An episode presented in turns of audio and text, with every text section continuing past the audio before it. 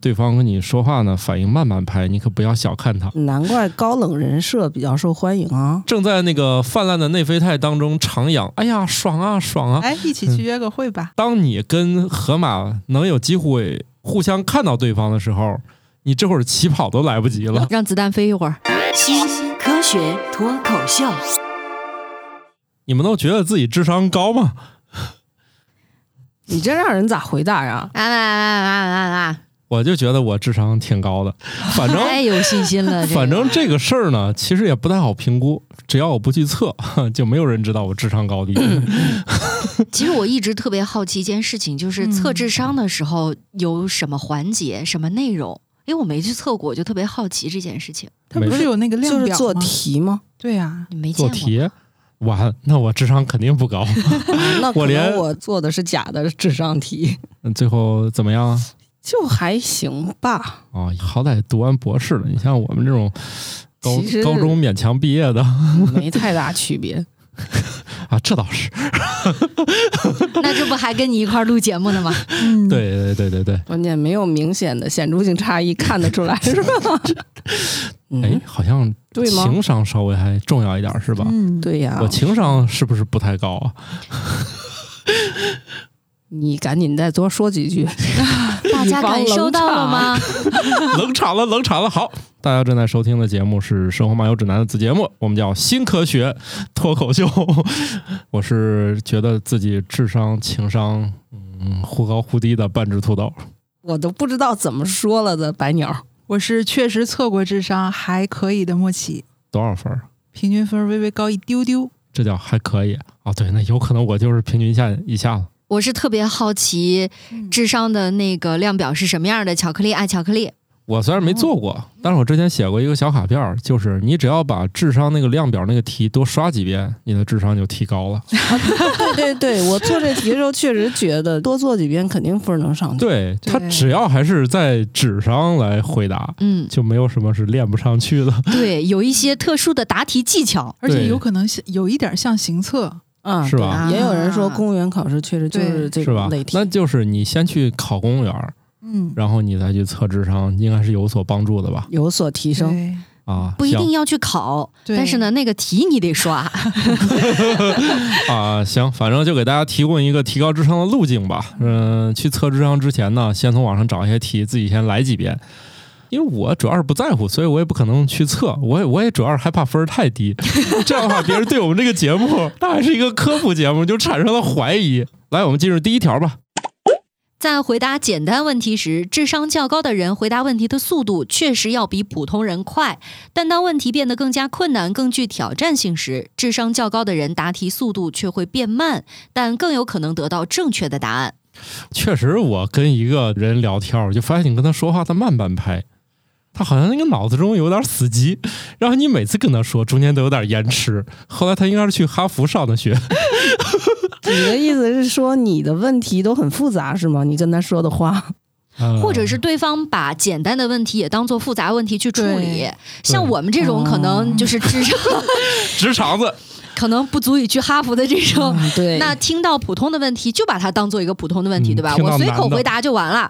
就像我们觉得一加一等于二很简单，对于人家来说就是要证明的。是，嗯怎么证明？可能那个脑海当中都在闪现。对这就俗称的想的太多是吗？呃，有可能，但是反过来 是吧？说不定智商不行的人就开始证明费马大定理了，啊，不过有个研究确实是说，知道的事情更少的人更自信。这不就是无知者无畏吗？你你你你你这句话不就、呃就是用中文再翻译一遍中文，中中互翻啊！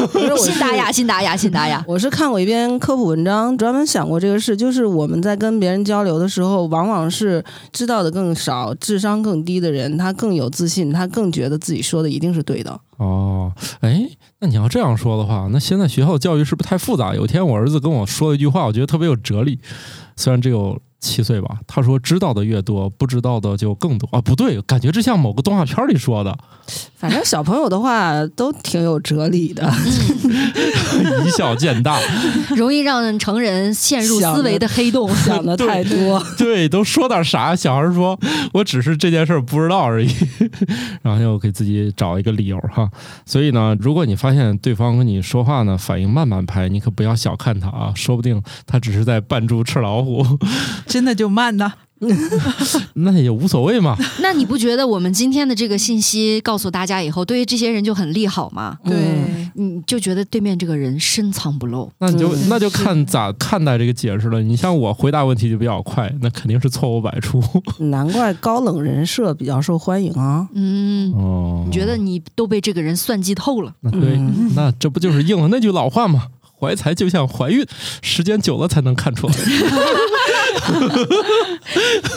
这主要是咱只有伴娘老师有这个经验啊。啊，在座的四位里头，只有我有过这种痛苦的人生经历，对你？又怀才又怀孕，这这二位怀才也看不出来，反正 不是时间长了就能看出来了吗？哦，那可能时间还不是很长。等我让子弹飞一会儿。不是这事儿，有时候就早早的就决定了，你别挣扎了。我都跟我自己这个智商和解了。我主要就是快言快语，所以别人跟我打交道的时候也不会很有负担。毕竟这个人脑子一看就很简单。你要是在大城市，比如北京这样的人，然后周围的人平均学历还都是研究生及博士以上，你就发现，其实你的生活特别简单，你根本不用动脑子，没必要费那个劲。只要我不动脑子，动脑子的就是别人。对，而且他们动脑子看起来是轻而易举的，就没必要。就仿佛你跟一群高智商人在一起，你有问题你可以直接问，他们也不会说，你就不能去搜一下吗，因为他们直接就会，土豆老师有可能他，们最喜欢你。他们绝对不会责备你，怎么这么懒，都不想动一动手。土豆老师还是对学历和智商的关联性有点儿呃误解是吧？对有有点误解。那白鸟老师来去个妹，我觉得就是没有关系啊。就是我遇到过很多像土豆老师这样的高智商人士，我我我我，哎，不对，我哎，你 又不能和解了，又 不能和解了。完了和解了，我又成高智商了。今天这期节目之后啊，土豆估计晚上回去辗转难眠。我找个题，哎呀，我今天智商见长啊，我得测测。为了和解，就开始刷题是吧？嗯找个题，我一定得测出一个最佳。也不用刷，直接背答案就算了。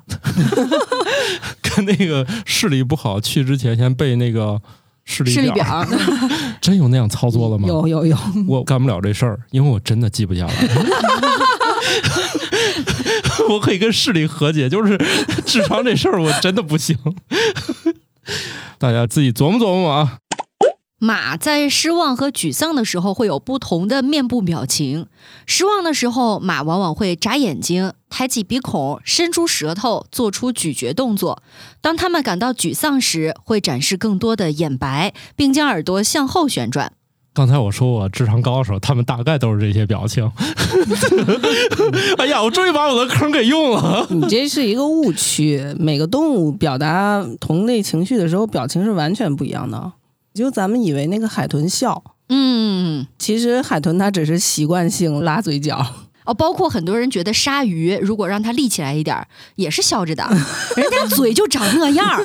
不是你，你还是需要去认真观察一下鲨鱼。有些鲨鱼那个牙确实是长得不齐，但咧出来的时候，你看着心情也好不到哪儿去。它就算笑，你也觉得是满嘴还是要整牙是吧满嘴？龅牙的笑。那个反正就是它全就是笑的比较狰狞吧。笑的比较狰狞，他他是是笑，反正前一阵儿由于我刚带我家娃看了一下，觉得那个呃笑的不是很雅观。我儿子也问你说这么多鱼跟他生活在一个缸里，我说他的同事有时候确实会消失，饿了啊，确确实会消失，只不过一般来说都会给他们专门喂饱，省的就是吃同事嘛。他们为了提高观赏性，肯定会选一些就尽量不互相吃的。比如找嗓子眼儿细的，是吧？江豚你要来一只，那肯定啥吃，它它咽不下去。江豚，主要是现在没条件养一只了。江豚现在我不知道怎么样了，之前不就是放在那个白鳍豚的保护那个那里面养？一开始养那个研究所养白鳍豚嘛，说这玩意儿它能吃吗？去逮一条江豚过来试一试，江豚要能咽下去，再给白鳍豚吃。后来白鳍豚都没了，说那那这屋就养江豚吧。试吃试吃试吃种 就是后来也不知道拿啥给江豚试吃了，海豚，反正他们这些嗓子眼据说都比较细。呃，说差了啊，咱说那个鲨鱼啊，不是说马的吗？哎，我觉得马有一点挺神奇的，你就发现它表达不满的时候也是翻白眼儿。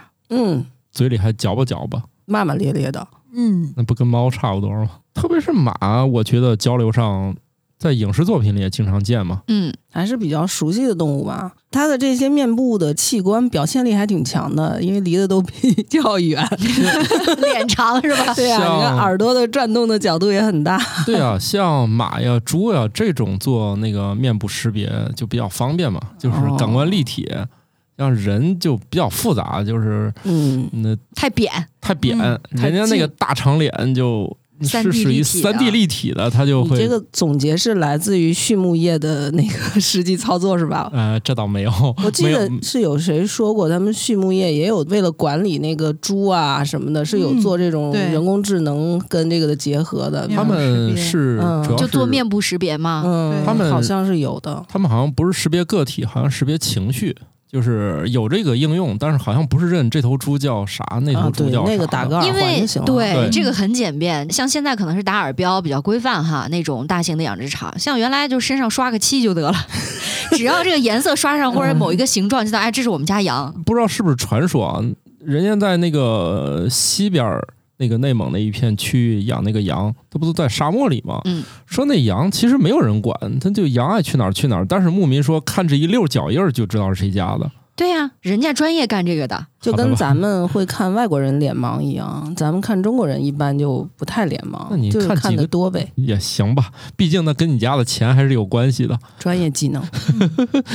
就不知道我们聊这条的意义是什么。如果你家有马的话，你就可以注意一下。但是我们这个家庭不配养这个，爱上一匹野马，但我的家里没有草原嘛。那只有靠头上长了。巧克力家里有马吗？你新疆人人均家里都有马吧？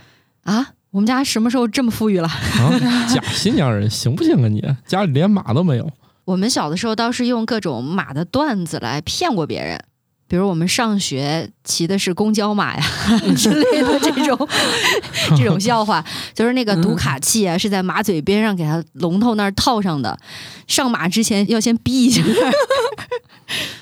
但我小的时候真的就是大家现在说马路上开的是汽车嘛，嗯。我们小的时候那个街道上面马路那真的是会有马的，嗯。一到冬天的时候，很多牧民他会下山来，比如说，呃，买点酒喝呀，买点日用品什么的，就牵着马或者骑着马，还算是比较常见吧。我们家那个是比较常见是骡子和驴，骡子负重能力比较强嘛，嗯，一般都在拉个小板车、嗯是吧？对对对，我在非洲见过一头小毛驴儿，也就是用来干个活儿，说不像中国还能用来吃。当地的香料种类还是太单一，压不住那个味儿。哦 其实那个驴肉你要真做好了，用的香料量确实很惊人。哦，我还以为它原本就是那样淡淡的味儿。呃，不是，那个还是经过非常复杂的处理，然后甚至你在有一些那个喝驴肉汤什么，发现喝到最后碗底全是一大层那个香料啊，渣渣。所以能做好那个驴肉的国家不是特别多，我估计也就是中国、东南亚，就就不不可能再远了吧。好了，说到马了，其实有一个神奇的制服马的办法，前提是你得能靠近啊，在它的鼻孔里面倒一下，哥们儿就定住了。哎 我怎么觉得往咱自己的鼻孔里面倒一下 也差不多得定住呀？侧咱门算了，咱这儿一般的叫鼻拭子，确实是做完之后有个词叫人仰马翻，还还得哭一包是吧？棍儿上一头儿有个眼儿，眼儿里面穿过一根绳儿，你拿这绳呢套着马嘴，然后用这个木棍儿，那个东西是不是叫嚼子？嚼 这是叫嚼子吗？我主要是这个，我我也没在新疆生活过，还我还是叫那个叫什么那叫马龙勒龙头还是马勒口？马马勒可能就是在那个上头穿根木棍儿呗。卡到嘴两边的，对他把他把那个马嘴一弄，然后就在那个鼻孔上面倒两下，然后这个马呢，它就 我再这么形容一下吧，可能很多的老二次元啊，在看一个动画 叫《鬼灭之刃》，里面的那个女主角吧，应该算是祢豆子啊，啊，她变鬼之后嘴里面咬的那个竹筒，大概那个马勒口就是那样的一个形态啊。马勒口好像只只勒她的上牙床，不是把整个嘴给给弄住，只是放嘴里面。反正我我我印象中没给马勒过，不知道。对，咱咱主要是不懂，但是从我这个网上看到的动图呢，它大概率是肯定是放嘴里面是个咬子还是个嚼子的，就这种的，嗯它肯定是只拴上牙膛，然后呢鼻孔里面一倒，然后这马呢就哎就不动弹了，就疯了。然后它就。穴了给，就是对点穴了，只不过就是说这个时候呢，你再拿针扎，哎，我可，哎，他也没说这玩意儿经过了伦理 那个委员会审查没有，反正看这个马镇不镇定，因为他们属于兽医，有时候要给打针啊，干嘛？就是怎么能控制一下这个动物？然哦，后一键静音。也对，就一键静音。然后呢，说我戳它这一下呢，因为马这个动物，你扎它这一下可能没有太激烈的反应，所以他们就只好给它测那个应该是心跳。疼的时候，它不就是心跳加快了吗？嗯，说一旦给它鼻孔上倒完之后呢，你再拿针扎它，它心跳就没啥反应。如果说是没有经过这一套，你扎它，它心跳就加快了。第一步呢，证明马呢对疼是有反应的，只不过可能没有那么明显，就是你一扎立马踢你，人家脾气还行。他们后来那个实验就是这边给它按摩倒鼻孔，然后呢给它注射一个那个能让内啡肽失效的一个药剂。倒完鼻孔打那个药，打完那个药再扎它，心跳又加快了。等于说，确实是这个倒鼻孔对镇定是直接有效，也就是说，倒鼻孔的时候，这个行为促进生了它产生了内啡肽，哎，对对然后抑，制了疼痛。就是有种什么呢？内源性内啡肽让马正在享受那个嗨的一刻，已经忘了外面是什么事儿了，正在那个泛滥的内啡肽当中徜徉。哎呀，爽啊爽啊！然后这个时候你扎它一下，它没反应。就是是感觉跟人接受有的人啊，接受按摩应该是一样的，嗯，对吧？呃，有的人快乐着，有的人就是通过扎针灸也能产生内啡肽，嗯就是也会也会嗨起来。嗯，跑五公里就嗨了。我每次都是跑在嗨之前就就停下了。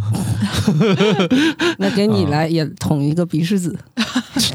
这个我不是马，可能没有这个效果，我只能用马鄙视你的表情给你表演一翻个遍，白眼儿，翻个白眼儿啊折一折。嘴里面嚼两下啊。然后这个有时效，说只能持续五分钟，这个马就就完事儿了。嗯哦，这是属于那种可以自动解开的点穴。嗯哎，对，而且对马也没有什么伤害，毕竟它开心了。内源性的内啡肽嘛，自己合成的，这就不违法啊！那也不能倒太狠吧？你谁没事干老干这个呀？你你你你有不是，我就担心有的人下手没轻没重的。我我也想试试，我主要是缺匹马。哎，我特别担心我们听友听完这期节目之后出去旅游，到了那种可以有骑马体验的地方，说：“哎，我来试试吧。然后这个你万一被马踢了，不能怪我们啊。友情提示啊，这五分钟之后，马该暴躁暴躁，该踢人踢人，就是你控制不了。重点是你万一没激活那五分钟的效果呢？上来就该暴躁暴躁，该踢人踢人了，就没有前半程了。本节目不构成任何动物交往规范。不太建议在你不熟悉的地方骑马，这个运动还本身。是挺危险的。这个运动本身风险很高，它不像是你去专门学习这项运动，它有一个循序渐进。你上来就景区这种，它只是，呃，怎么说呢？大家就慎重吧，啊，它的这个安全措施啊，以及这个事前事后给你交代呀、怎么弄啊，这都是有所欠缺啊，它没有那个学习过程，谨慎啊。这一条是旅游提示，嗯，再说说我们人类的一些好朋友吧。这个马呢，呃，一般家庭啊，这很少养在家里了，但是咱一般家庭呢，可以养另外一些宠物，是吧？嗯，比如壁虎啊、蚂蚁啊、蟑螂啊，这都能养，有些还不要钱。呀大家就比较关注家里宠物的情绪啊。嗯，说点咱趁的。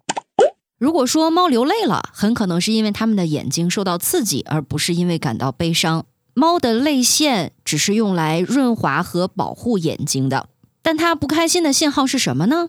不寻常的频繁叫声。我们家那个感觉也没怎么有动静。其实按理说，这个猫在小时候叫是要吃奶了。长大之后，这个猫呢，理论上它就不该叫了，除非专门找对象开始嗷嗷叫了。你看那是发情了。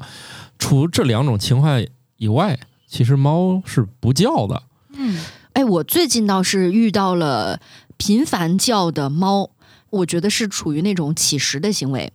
就我们小区里面的流浪猫，不知道为什么最近突然有两只拦在路上，开始试图讹打上我，劫 对，就试图想要享受荣华富贵十几年的生活。哦，碰瓷儿，对说不行碰瓷儿了主要是家里有一个跟你容易打起来的。是一只大的，应该是母猫，带着一只小猫哦，过来喵喵叫。托付。哦，一拖一啊，哦，一拖一，哦，你不要我，你把我我们家孩子带走也行啊。但是它日常真的吃的挺好的。小区里面有很多人带着猫粮去喂。但是可能觉得这个夏天过去了，难熬的冬天快来了。哦，未雨绸缪是吧？这么应该是长远啊！你不能到秋天你才能找下家吧？天儿这么热，就开始想冬天的事儿了。也有可能是不是想到我家吹空调去？这智商有可能，我觉得我们家这个猫白天容易找不着，但是我一开空调就出来了。嗯它专门在那个风比较大的那一片儿躺着睡，跟我们家崽一样哎。本来就是嘛，农村人早就受不了了。你们城里人养猫怎么跟养个小孩似的？这养的也太仔细了。他竟然一过来翻着肚皮躺着睡，对，我心说这会儿来个天敌，命都没了，还能躺着睡？对你充分的信任，确实，关于猫流泪的这个事情，好像讨论的比较少。我发现更多的时候是很多人在拍自己家的狗，喜极而泣，嗯各种流泪。嗯比方说跟主人分开很长的时间，然后突然主人进门，那狗就扑上去开始就是呜咽，然后开始流泪什么的。戏这么足。但是反正我们家猫见过两次泪眼汪汪的，莫奇家见过吗？我们家猫没有，我为啥觉得这个事儿有点质疑？就是我觉得猫似乎是有点情绪，可以通过这个表达，只不过它不明显。嗯，所以说科学家做了研究以后，即使是发了论文，通过了同行评议，还是有很多人不信。对，对因为我确实觉得那一次是受点委屈，然后就在那儿，受点委屈，顺便眼受到了刺激。嗯，啊，对，是这样的，就是他肯定是受刺激，但是是不是受这个情绪刺激，有点不太好分辨，因为次数太少。最近一次就上周带他去打疫苗，打疫苗打疫苗从那个猫包里掏出来的时候，就是泪眼汪汪的。哦，但是其实我们家猫对于打疫苗这个事儿没啥概念，它不知道干啥，你叫它来它就来，不像那个津津乐道家那两只猫，看见猫包就知道预感不好，今天要 今天要有大事儿发生，还没有太多的猫生体验。这事儿就过去了。它其实可能就不觉得疼。我们家第一次抽血的时候，那小猫啊，激动的跟什么似的。它觉得好玩儿是吗？第二次抽血就是先给它吃猫条，然后把它手扶过来，它都没感觉。哦，就是小猫都没事儿。所以说到猫流泪呢，其实我觉得啊，平时可能猫在家里也没受啥委屈，也可能跟情绪也没啥关系。看到这个泪水啊什么的，不必太在意啊我有一点小疑问啊，啊，就是说猫和狗其实都有一点表演性那当然了。性格，哦嗯，那眼泪不会是它表演的手段吗？那它用那个情绪，它难以刺激出来。哦，那也有可能。对，只有人类是可以通过情绪刺激眼泪的，其他动物呢，它没有这个能力。你怎么知道它不能控制自己的眼泪呢？这不是说了吗？只有受刺激才流，不受刺激鱼啊，啊，那那，所以你们这些科学家不就是通过各种那个论证嘛，是吧？一会儿这个吸一下，一会儿那个观察一下，就像马那个研究一样嘛。如果你不确定它的内啡肽对这个事儿起多大作用，你给它打那个阻断剂，你不就能测出来了？所以莫奇，你们家的两只猫都没有哭过是吧？没有哭。今天晚上试试打它们一顿。他们自己打啊，然后你下次可以在他们打架的时候拿着试纸，再跟在旁是边指吸泪液。那他打架不哭，看见试纸哭了。主要是它跟口水不一样，是吧？你像巴布洛夫，人家当年就测那个，就这玩意儿好观察。前两天他们打架的时候，老二把老大的眼睛都有一点打出血了，就那还没哭，都没哭。哎呀啊，下手这么狠，男子汉。把 两只都公的是吧？嗯嗯嗯，只能说人类脑补太多。家里养这玩意儿可不就天天编故事了。除了在家让我们开心的动物呢，还有一些工作用的动物。哎，大家肯定以为工作犬该来了是吧？哼，再来点特别的工作。挺香的。在智利的南部城市圣胡安娜，山羊会担任特别消防员，他们用嘴吃掉易燃的杂草，清理植被，建立防火带。啊，你说这个挺香的，是动物本身啊。因为你想想这个环境，对不对？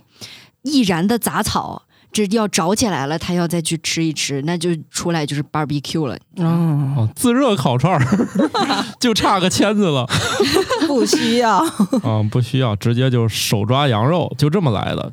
不过我觉得这个研究其实挺有意思。你反过来想啊，他在这篇文章里的意思其实就是说，这个羊把那个草根吃得很干净，对对对，所以火烧过来的时候，其实就烧不到那儿了。对。对，但实际上，嗯，很多年以前，大家对放牧有一个说法，就是那个绵羊比山羊好，或者产毛的羊比山羊好的原因，就是因为，呃，其他的羊它不吃草根，对对呃，所以对它对哦草原的伤害就很小。我记得鄂尔多斯那些年他养山羊嘛，就是专门产羊毛的那种，对高级羊绒衫的山羊。绒对，很贵，呃，那个时候呢，因为产这些山羊绒很挣钱嘛，所以养了比较多的这样的山羊，就导致沙漠化非常严重。对，因为山羊这个动物，它跟绵羊还有一个不一样在哪里？它攀爬能力特别强。嗯，就一般可能绵羊在平一些的草场上吃草，山羊可不一样，它能爬到特别高的山头，那种怪石嶙峋的崖壁上，它都能上得去。所以那些地方本身就很脆弱，长不了什么东西，然后还被它啃光了，就更难恢复。拔起。对，同样的一个行为，你的需求不一样的时候，你去看它就，效果就不一样。嗯嗯确实全球变暖以后，这些山火频发嘛，很嗯，严重。对，前一段时间那个叫哪个岛？夏威夷啊，夏威夷岛上发啊生的山火也特别严重嘛。对，包嗯括每年像加州啊、加拿大，其实都有。所以科学家发表文章的时候也是要讲时机的。这样的话，会不会影响夏威夷天文台的观测呢？全是烟。嗯，好吧，这是一个听起来就不错的一个工作故事。我还想起来一个，就以前这个美国应该还在运行吧，旧金山机场的那儿有一个二十五斤重的兔子，来专门缓解旅客的情绪，就是大家都可以去撸一会儿吧。哎，我最近还真的看嗯到过那种巨大体型的兔子的视频，一个脑袋比人俩脑袋都大。然后有一个人就把它抱起来展示嘛，就说这种巨型的宠物兔，这种巨型的兔子可以作为家中的宠物，因为它好像也不是那么的活泼好动，就一直在吃，是，这就嘴巴一直在动，好撸是吧？对对对，他就在机场，我觉得、嗯这份工作其实还还挺轻松的。其实人类有很多这种利用这个生态系统中的其他生物来做一些不太方便做的事儿。呃，好多河道里头会长水草吧，嗯然后有时候河道就会被缠住嘛。其实每年你像咱们天津，每年初春的时候，你们可能都看到过有那个船去捞那个水草。对对对，啊，捞好多走，其实这个工作量也蛮大的。当时我记得早好多年就看到过文章研究，就说就有的河道完全不长，然后后来研究一下，发现这个是河马给吃掉了。哦，河马哦好像是陆地上食量最大的动物之一，嗯，它对河道的清理特别好，所以就说有些非洲的河道之所以能保持一种特别好的水质状态，其实是河马功不可没。但是呢，不是鳄鱼吃的吗？你觉得鳄鱼会对 有感兴兴趣吗？啊、是，主要是能去水里面吃草的也只有河马了，要不别的进水里不就鳄鱼吃它了？哎，这有点像剪刀石头布。但是这个事情是这样，就是我们之所以要维持河道清洁，一个原因是美观，还有一个原因是你想通航。嗯，但是如果有一只河马在那个河里，你其实也没法通航。主要是河马战斗力实在是太强了，我觉得它不光是战斗力的问题，它喷粪你也受不了啊，那个人它真的是产屎量巨大呀。是，主要是他们那种拉出来再甩的那种玩法，就是一般只对同类，对于人类这种渺小的物种，他们不需要，犯不着对付人用这种大杀器，他过来轻轻顶你一下你就飞了。本节目又开始重口味方向发展了。因为这个河马确实战力非常非常强，而且奔跑速度极快，大家可不要被它那个温顺的外表蒙骗了。对，大家在动物园里，好家伙，那玻璃它主要是过不来，是吧？你要是去非洲，那一定会交代你一件事儿：当你跟河马能有机会互相看到对方的时候，你这会儿起跑都来不及了。那可能就是你在这个人世间看到的最后一幅景象了。对，就是你可千万不要激怒河马。就是一定要记得东北人的那个警告，不要对视，是吗？猫吵架也不喜欢对视，就是猫也是一种尽可能避免四目相对，都会把目光移开，因为对于两只猫，如果对视了几秒钟还没挪开，那只能打了。莫奇应该有有有概念吧？他他俩要是看一会儿，肯定得打，对不对？因为在野生的这种环境之下，对视它算是武力威慑的一种方式，也是一种威胁。像有一些昆虫，比如说蛾子呀、蝴蝶呀，嗯它背上的那些斑纹，其实都是组合起来看上去是个眼睛状的，嗯就是为了震慑那些想要吃掉它的天敌。对，对视呢，就是类似于你瞅啥，瞅你咋地，然后最后呢，无非就俩分叉，怂了，再瞅一下试试，然后最后一句就是试试就试试就打起来了。战或 逃。哎，不对，试试就试试就没打起来。哦，在这点上，人类和动物是相通的哈。对，嗯，试试就试试，最后没打起来，因为如果要打就不用说了。然后两只猫也是试试就试试，然后这事儿就算了。但说话的功夫他们都打完了。对猫动得也比较快，你像一般那个蛇想咬猫也不太容易咬得到嘛，就是猫可以垂直突然起飞，所以这个养猫都知道，你家的猫能被你逮住，它主要是想让你逮住。啊，河马那个抹的那个不是防晒还是驱蚊的功能吗？拿它那个小尾巴在那扑噜扑噜扑噜扑噜，猪是不是也类似这样？河马它其实那个撒粪便也是来标领地，只不过呢，它的这种用法更让人觉得它更有杀伤力，三 D 的哈。喷洒效率比较高吧。我还以为它是往自己身上抹一抹。它好像不往身上抹粪便，它身上应该是那个泥，因为它一天到晚，你看它都喜欢泡在水里，那水里就是泥坑。哦，是说河马的汗是粉色的，哎，对，它皮下腺那是一个粘稠的那种红色的东西，它主要是一个防晒的作用，因为它不能汗血宝马，汗血宝马什么鬼？对，另外马是河马啊，一切都说得通啊。对那个另外它还有功能就是抗生素的作用，它可以抑制病原菌的一个生长，所以哦这样。另外它抹点泥其实也也能防晒。只不过就是说，其实大家对身上涂抹这个东西也可能有些刻板印象。反正我在那个非洲见到的河马，我觉得身上还比较光溜。嗯，好像不是特别喜欢那个涂抹太多，也可能是我看的那个种群爱好不一样。毕竟，人家可能喜欢泡 SPA 那一款的。对，是，呃，主要是啥呢？我们对于不常见的动物，特别就是动物园里关的那些动物，我们对它们的认知都来自于书本儿。嗯，其实，如果真有机会看到那个动物园之外的那动物，它们的行为和书上写的很多地方不一样。就比如说河马，大家都说了，它只要不在那个水里待着，很容易怎么怎么着，是吧？但其实我们就是在中午一点那大中午头，看见一只孤独的河马在。离水池很远的地方散步，你说就这个玩法，这这按理说河马肯定受不了是吧？但是你就看到一只，它就是在外面闲逛，也不去泡汤，有没有可能是因为泡汤的那个温泉被其他河马占了，啊然后呢，它进不去，进不去，被赶出来了？只好再找一坑是吧嗯？有可能。水温不舒服。哎呀，不，你放心吧，非洲没那么热。本来生物就是离群值就比较多的，统计学上的峰值和它的那个极端的值差异特别大，就是个体差别很大。也许他只是心情不好。我关注雪豹可能稍微多一点啊，也是此前的研究都觉得。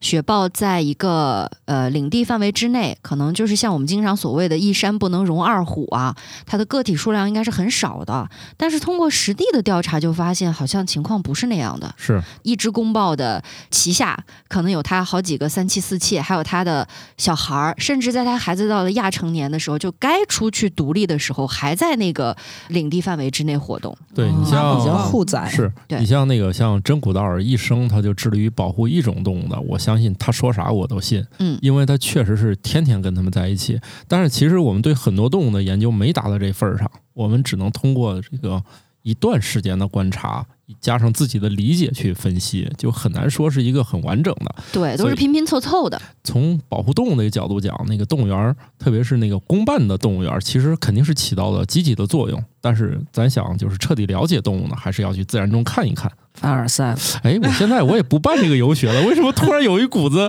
现在就可以交钱跟我去？上链职接，业病。不好意思啊，已经洗手不干了，嗯，不去了啊，咱只不过我们给大家提示一下，如果你有这样的机会去的话，可以看些什么东西，怎么看，对吧？对我记得我们在非洲。的最大一个讲解翻车就是说蛇鹫，说这种鸟呢，它其实能飞，但它一直不飞，它每天就在地上走来走去，然后就飞了一个给你看，是吗？结果这鸟它就起飞了，黑的漂亮。对，当面打脸呀！这就是再知名的学者专家，你光靠背课本也是不行的，真的是是那佐伊博士吗？是佐伊博士刚讲完，蛇就起飞了。反正找补了很长时间吧，大家都不信了。我说照这个应该当场拍照，然后再发一篇有有有有，。那个呃肯定是现场就拍了，嗯，毕竟就是这个行为不太常见嘛。怎么说都不会错的。对？好了，看看咱这节目啊，还有一些话题，如果再不聊呢，八月份就过去了。夏天出去浪，有一个东西必不可少，特别是像我乔老师是吧，一定会随身带的。对，那就是驱蚊水。驱蚊手最接受不了的产品是天然产品。有一天，白鸟老师给我一个纯天然的，让我抹抹，我抵抗了很久。贴片儿，对它既难闻又不起作用。我们我们在那里感叹了好久，为什么白鸟老师会犯这种低级就是错误？白老师 作为一个这么理性的人，他为啥会给我一个无效的产品？我给您解释过了，因为就是为了凑单满多少送的送多少，然后只能凑一个最便宜的嘛。是他都完成凑单使命，你给他扔了不就行了吗？你还非得拿过来熏大家？但是你也没有确实的证据证明它无效啊。好家伙，怎么这话这会儿你就这么说了是吧？你你你记住啊，今天你要用这个话，以后我也会这样跟对你说的啊。咱好好讨论行吗？不要为你的凑单儿和这个愚蠢的行为再继续辩解了不。行，我回头我得养一批蚊子，做一个给你看看。可以可以可以，我我也期待。千万不要露出来。没事儿，露出来都是在他家，就是你家把窗户给封死就行了。我 我没有实验室吗？哦，有实验室，那你那儿还有鱼呢？万一鱼把那些都吃了咋弄？你觉得鱼吃得着蚊子吗？我觉得吃之前可能蚊子先淹死了。对，他们不是得在水里繁殖吗？我需要用这么 low 的繁殖手段去养蚊子吗？咋弄？你要想真正做实验，你这个饲养方法肯定不能用自然环境中的饲养方法呀。你就像我们做鱼类实验，收集鱼卵，那也是有专门的设备，你不能在河里去收吧？为啥不能？麻烦呀，不哦不够效率啊，而且哦环境干扰因素你剔除不了，你就不能说你做实验的时候到底是哪个因素发生了作用啊？我们接着说说驱蚊水啊。以前咱买驱蚊水一般都是看上面写那个避蚊胺的含量。这个夏天呢，我又得知了一种全新的，啊可能也没有那么新的驱蚊产品。目前经过科学验证比较有效的驱蚊成分有避蚊胺和埃卡瑞丁，但它们的起效方式并不相同。避蚊胺可以防止蚊子咬人，埃卡瑞丁可以防止蚊子靠近。就是有一群神经病蚊子进行了一番神奇的进化，它们产生了一个新的癖好，就是它们喜欢闻避蚊胺。这个其实，在自然界，如果你长期用这个产品，它出现这种耐药性几乎是一定的。就是他喜欢了，嗯然后循着避蚊胺来找你。但是有一点，你身上这个皮肤上只要是还有这个避蚊胺，一着陆它就受不了，它就走了。就是说，不好吃，对它闻着香，吃着难受，进入一种循环，是吧？对靠近落地，最后这个蚊子是给累死的。可以可以也行。那那我觉得这个有一个很合理的比喻，巧克力味儿的屎。完了，这又是一个世纪大讨论。这是屎味儿的巧克力。那你们愿意不是吃啥呀？它那个避蚊胺它，它不能吃啊，哦，嗯，对吧？它好闻，对吧？对对对那屎味儿呃，这巧克力味儿的屎，对，如果它没有进化出这个喜欢闻味儿的，那就是屎味儿的巧克力。它可能就不容易找你了。嗯，啊，它可能就对这个味儿不感兴趣，它不，它就是本身就是干扰嘛。哎，那这种就是新的成分埃卡瑞丁，它能和避蚊胺一起用吗？这两个混合，你想它的效果，一个是防止蚊子靠近，盾满了，对吧？然后呢，有避蚊胺，防止蚊子咬你。我主要是对那个新产品怎么用我不太了解，嗯就是它到底是涂身上还是喷在环境中。今天介绍这个主要是想让大家了解一下，因为现在新名词儿太多嘛，嗯，咱也终于知道一种新的是有效的。因为我记得也也看过其他科普文章写，目前已知的有效避蚊的产品一共有四种，还有什么这篇文章里写到的柠檬胺是吧？嗯，啊，还有嗯，还有哎，柠檬胺好像就是个天然的。对呀、哦，好像在很多的精油类的产品里面会有，是吗？对。但是咱们真的在避蚊产品里都是看到的是单一组分的，我就不知道他们是不是因为这个本身这些东西往往它都不是亲水的，它就往往是就是亲油性的，它本来在这个喷雾中要分散就其实挺难的，所以咱们那个避蚊类产品经常都含酒精，也是为了帮助这个产品溶解在里头吧。哦哦，百分之多少？它一般百分之十、百分之五，它会有标。常见那个牌子叫庄臣那个嘛，大家都知道，橘红色给自己喷喷的那个，嗯嗯嗯，它分百分之七和百分之十五两种，价钱也差很多。根据你自己需求是选十五还是七的。一般好像家里面如果有小孩的话，会选那个浓度比较低的，七左右的。就是它可能那个避蚊的时间会有差别。对，含量越高，一般来说它的维持时间越长嗯。像我要是去那种蚊子多的地儿，我甚至都会买那种军用版，这一天可能都能顶得住。所以我觉得它这个就像化妆品一样，里头用什么溶剂去调和它，然后让它这个产品抹起来以后涂抹的感觉啊什么的都有关系。所以是不是因为几种加在一起也不太好配？有可能，嗯有可能嗯性质不太一样，包括有些可能合成起来成本比较高啊，嗯，都会导致它的使用不会那么广泛。我想想，呃，农药的话，一般你就算混用，也是后期自己经人指导那样去配比的，但是它很少上来就出一个保存起来也会有难度。对化学成分太多的话，里头不一定会发生什么反应。嗯农药也很少见好几种的，这好像都是也就那么一种。新产品呢，如果大家是真见到了，倒是可以试试啊。但是这篇文章里其实还有一个很有意思的，他说他用了好几种成分去做这个实验嘛，嗯包括两个指标，一个是刚刚使用过以后它的避蚊效果，还有一个是四小时之后它的避蚊效果。然后他放上蚊子以后，他看它会有百分之多少的概率被叮。他用了像这个 DET，还有刚才说的那个化学成分，还有艾卡瑞丁艾卡瑞丁，还有柠檬胺，嗯呃，还有一些香水儿，有有一个比较有意思，就是有一些所谓的号称的这个纯天然的驱蚊的成分，甚至于比你啥都不抹，蚊子着陆吸收的概率还高。号称的纯天然驱蚊产品，喷上以后蚊子更爱吃了。然后也有纯天然的产品，确实效果达到了比那个柠檬桉稍微差一点点的效果。然后还有一种香水儿是维多利亚的秘密的香水儿，也达到了将近驱蚊产品的效果。哇，哦这个会不会有那种偶然性啊？就蚊子今天心情好，哎呀，这个加佐料了，我要吃一口。我之前写过一个比蚊子大点儿的动物，叫大象。这是大点儿。好吧，它就是从它粪便分析，就是大象就是一种每天都换着花样吃的动物，不喜欢只吃一种。毕竟脑子那么大呢，对吧？肯定想的事儿多。挑食呢。啊、对，就是对，智商高的不是说了吗？想的事儿比较多一点。那蚊子可能想的估计应该简单一点吧。同时大象的动作也比较迟缓一点圆上 上了，哎，怎么还圆上了？都回到我们节目出发的地方了。嗯所以你这节目可以结束了是吗？呃，那不行。然后这里也说了一些这个完全不能使用的产品，就是那种驱蚊手环儿。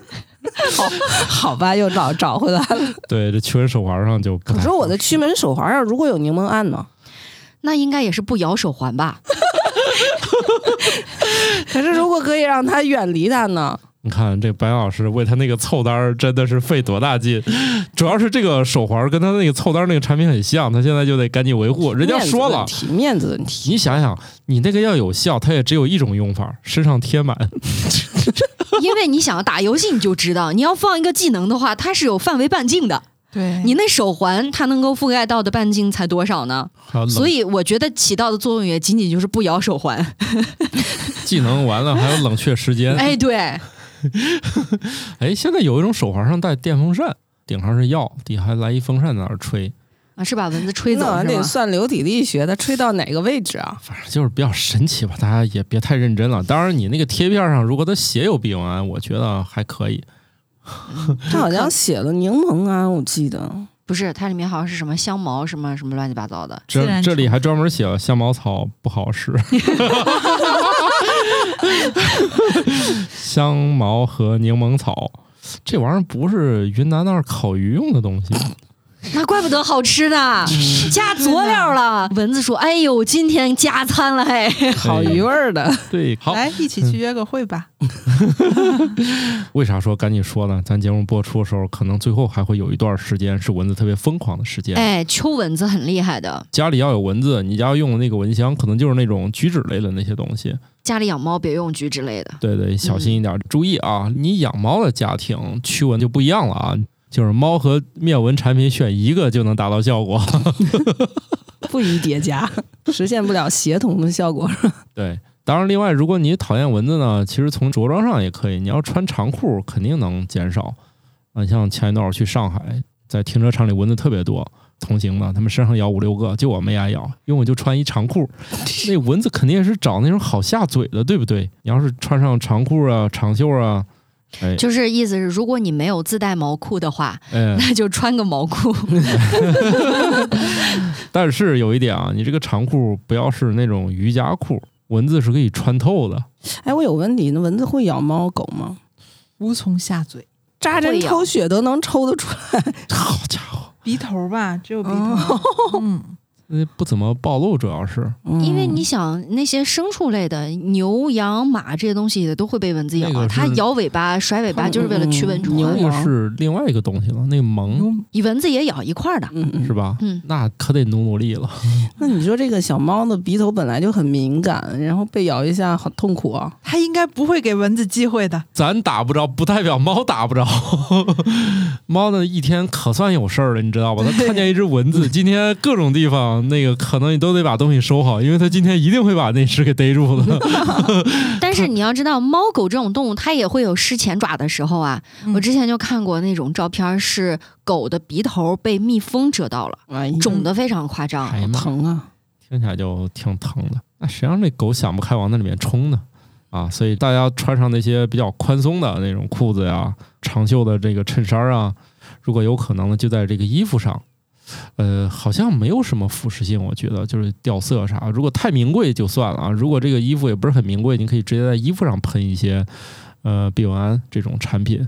嗯，有的避蚊产品它有颜色，会染到衣物。但是，一般去户外穿的这种衣服，它的颜色都比较、呃不，要不然就是鲜艳的，要不然就是迷彩的，嗯其实不太受到这种产品颜色的影响。对，其实现在是有一些所谓的驱蚊衣啊、那上面那个含量大家可要小心了啊。有一些那个检测发现驱蚊效果是很好，但它的那个避蚊胺含量有点过高。它是把它长期浸泡在里头以后，再给拎出来晾干了卖的。呃，是吗？嗯，这样的产品大家也都问一问商家，确认一下比较好，就怕是那种浓度过高。这样的话，你整个全身接触这个东西，现在还没有这方面太多研究。就一般不建议儿童穿这类的产品。嗯，哎，这作为一种农药，其实我们一般也都是可以直接喷在皮肤上的，但是也要注意啊，你要是有伤口什么的，也最好是躲开的。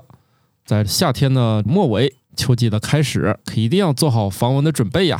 当然了，大家在户外玩的时候呢，除了有嗡嗡叫的蚊子呢，其实你可能没有想过，你的脚底下也在嗡嗡作响。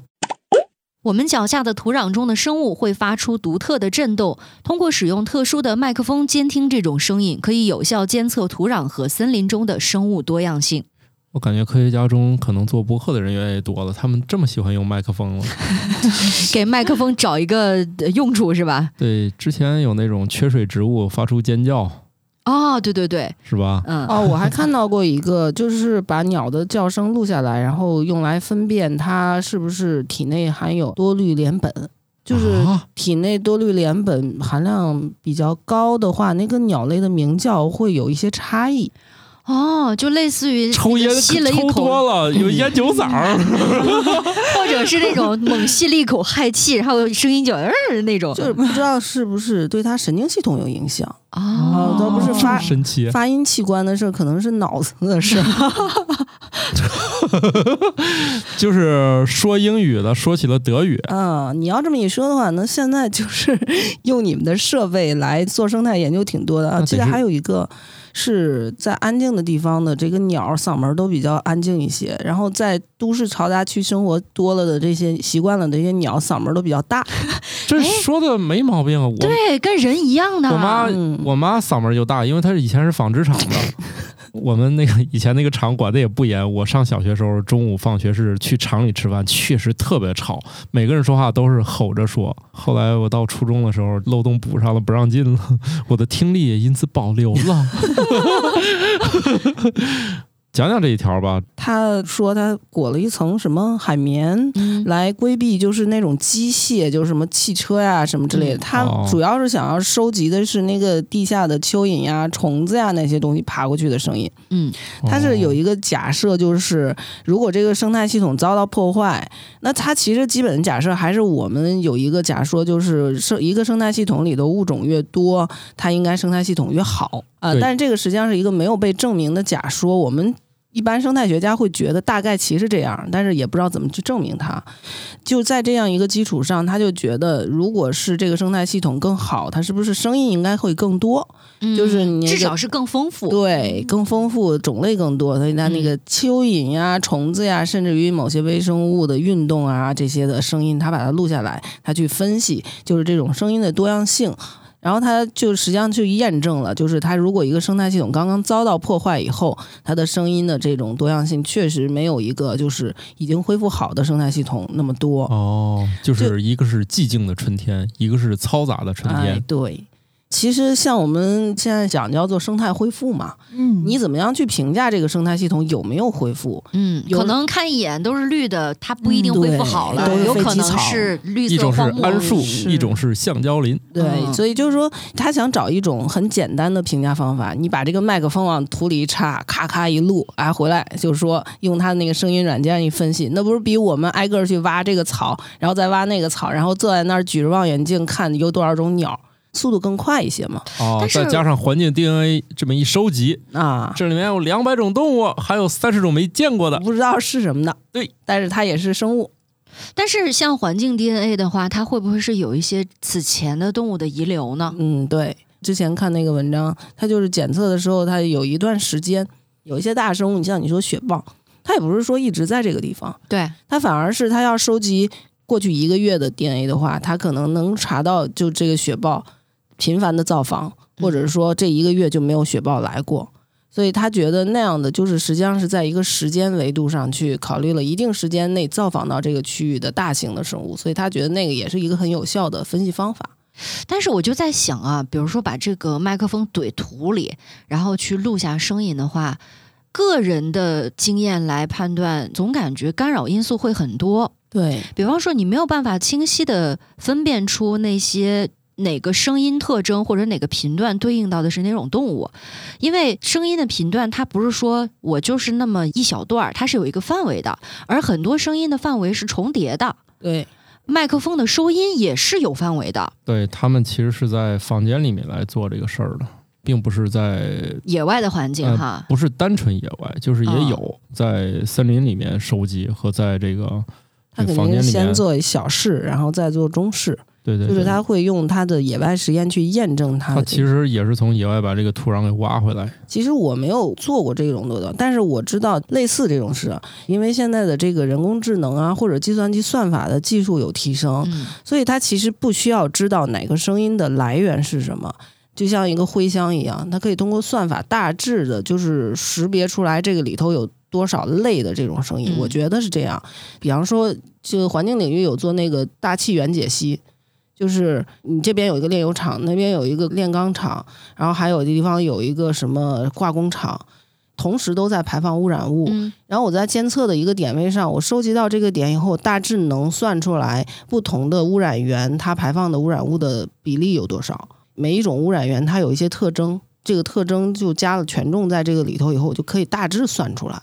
我猜测它的这个计算的算法以后越来越更新，以后就是它大致能区分出来，这个声音不一定是甲虫发出来的，或者是蚯蚓发出来的，但是它能识别出来，这是一坨声音，那是一坨声音。嗯，然后它就 这大概其就就是有很多种动物，我现在比较担心的是，话筒的收音范围可能没有办法记录到所有动物发出的声音。嗯嗯不要所有它都是一点儿一点儿的。